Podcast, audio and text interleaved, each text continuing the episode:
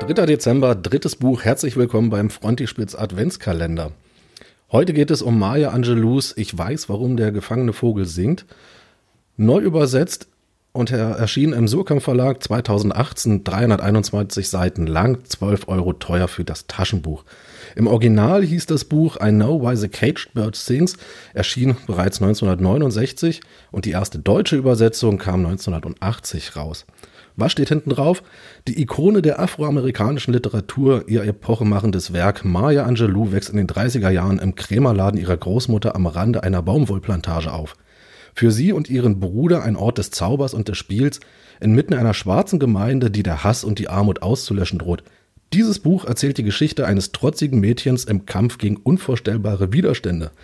Und zur gleichen Zeit singt es die schönste Hymne auf die weltverändernde Kraft der Worte, der Fantasie, der Zärtlichkeit im Angesicht des Grauens. Und was steht drin?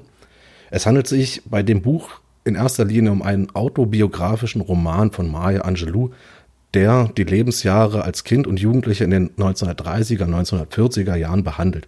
Wo ist sie aufgewachsen? In welchen Verhältnissen lebte sie? Schicksalsschläge werden thematisiert, unter anderem auch eine Vergewaltigung diverse Umzüge etc. Auf den ersten Blick zunächst kein herausragendes Werk, sprachlich allerdings außerordentlich talentiert, aber epochemachend, wie es bezeichnet wird.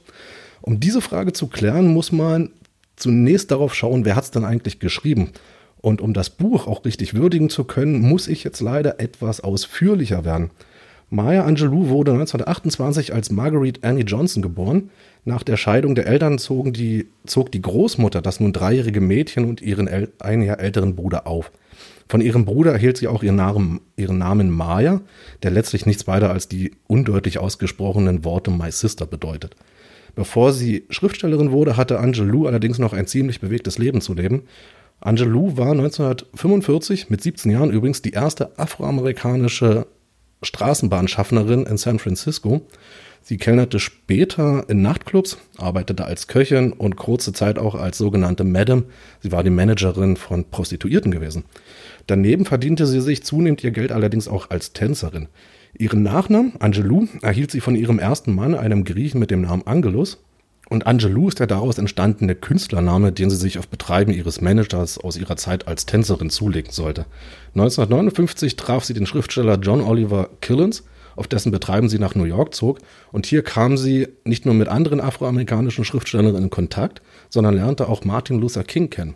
Ob er es war, weiß ich nicht, aber irgendwer oder irgendwas in ihrem Leben brachte sie zur amerikanischen Bürgerrechtsbewegung, dem Civil Rights Movement, in der sie sich schnell einen Namen machte. Das ist auch die Zeit, in der sie anfing zu schreiben.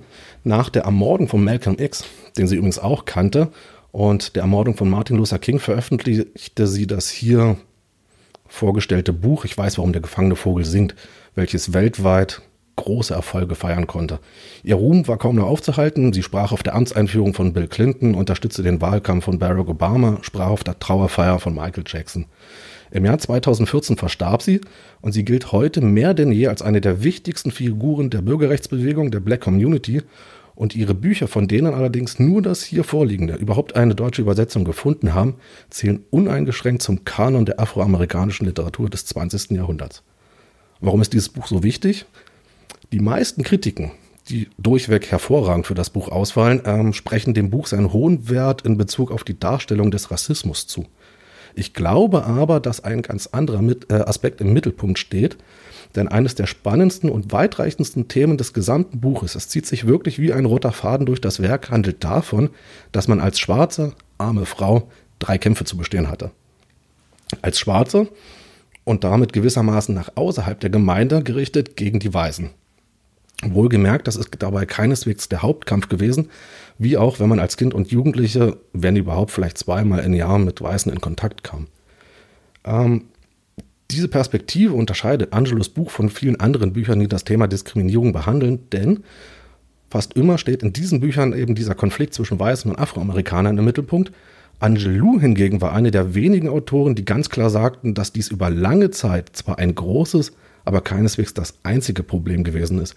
Viel folgenreicher waren die Kämpfe innerhalb der farbigen Gemeinde, nämlich als Frau gegen die Männer und vor allem als Arme und Mittellose gegen die, und sei es nur die scheinbar Bessergestellten.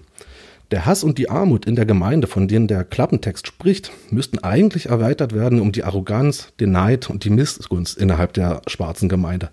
Wer dieses Buch liest, das hebt dieses Buch meiner Meinung nach über viele andere Werke afroamerikanischer Literatur, kann, nicht muss, kann zu dem Schluss kommen, dass die große Leistung von Bürgerrechtlern wie Malcolm X, Martin Luther King weniger in ihren Bestrebungen zur Gleichstellung der Farbigen bestand, als vielmehr darin, dass sie es schafften, die zersplitterte, teils tief gespaltene Black Community, wie Angelo sie in ihrem Werk beschreibt, überhaupt erst zu einen, zumindest in Teilen. Und das muss man Maya Angelou eigentlich erstmal nachmachen, eine Autobiografie verfassen und dadurch die Leistung anderer Leute äh, würdigen, auch wenn diese Personen viel, viel später wirkten. Kurzum, klare Leseempfehlung.